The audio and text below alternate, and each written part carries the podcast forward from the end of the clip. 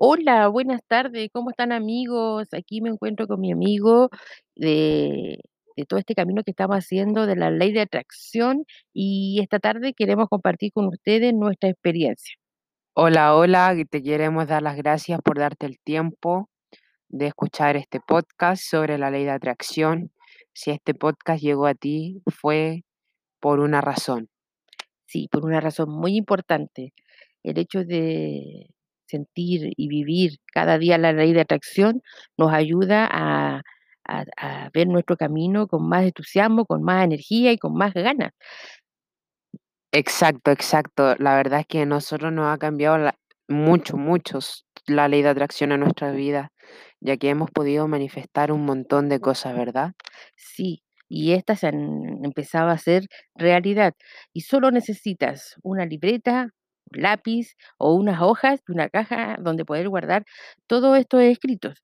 Hay uno del 369 que se escribe tres veces en la mañana, seis veces en la tarde y las nueve veces en la noche. Este método fue creado por Nikola Tesla, ya que no sé si tú lo conoces, pero la verdad que él fue un genio en tanto como en numerología, físico y muchas cosas más. Él empezó a ver, a crear, a, no- a notar que existe un patrón en cuanto a numerología, que es el 3, el 6 y el 9. ¿Por qué estos números? Porque el 3, si lo multiplicas o lo sumas por 3 te dará 9. 3 por 3, 9. Y si 3 más 3 te da 6, te va a dar 9. Y en cuanto a diferentes números, Sí, también está la otra ley de atracción, que tú escribes 5 veces por 5 días. Y lo más importante de esto es que tú te vas a dar cuenta que lo que escribes ahí se va cumpliendo de una manera, el universo siempre te ha estado acompañando, pero nosotros no sabíamos que era así. Inconscientemente puedes llamar a la ley de atracción. exacto, porque esta ley, si tú no la conoces, inconscientemente ya la estás practicando, porque tú eres un, cre- un co-creador con el universo. Estás manifestando todo lo que tú piensas. Eh, por favor, ¿me puedes contar una de tus anécdotas? Sí, una gran anécdota. En un momento que yo estaba trabajando en un hogar de, niñas, Una compañera me pregunta y me dice: "¿Tú cuánto tiempo te visualizas acá?". Y yo le dije: "Uy, yo creo que unos 5 años". Y a los 5 años salí de ese trabajo, no pude seguir trabajando ahí. Y yo, sin querer, lo lo lo decreté. Entonces, por eso hay que tener mucho cuidado con lo que decimos, en buenas vibras o en malas vibras para otras personas. Cuando uno le desea mal a otra persona, también se cumple. Disculpen, disculpen. em, exacto, lo mismo que dices tú, la verdad es que si uno le tira mala onda a una persona, pueden pasar dos cosas.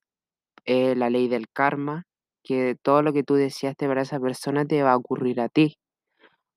Y, o que a esa persona le llegue tu mala energía. Por eso es importante ser una persona que vibra positivo. Sí, y lo más importante es que lo hagas con fe, con fe en el universo y en Dios. Exacto, porque tú eres un co-creador con el universo, estás manifestando. Por ejemplo, a mí yo la verdad encontré un video sobre la ley de atracción en YouTube un día y quedé sorprendido y manifesté muchísimas cosas en mi vida, tanto cosas como materiales, cosas como crecimiento espiritual y muchísimas cosas más, porque recién te das cuenta que la ley de atracción siempre estuvo ahí, solo que no sabías que se llamaba así ley de atracción, ya que tú eres un co-creador con el universo. Todo lo que piensas, todo lo que dices, estás mandando vibra al universo y estás haciendo que eso ocurra. Sí, y lo más importante es agradecer. Cada mañana agradecer al universo un día más y en la noche igual dar gracias por todo lo vivido en el día. Y así mantendrás tu aura, tu vida con buenas vibras. Exacto, porque si tú agradeces, ya eso es un factor influyente en la ley de atracción. Mientras más cosas agradezcas, más cosas atraes a tu vida. Em, queremos agradecerle por darte el tiempo de escuchar este podcast y muchísimas gracias. Sí, muchas gracias y nos vamos a volver a encontrar. Y vamos a dar algunas herramientas para el próximo capítulo para ver cómo funciona la ley de atracción paso a paso.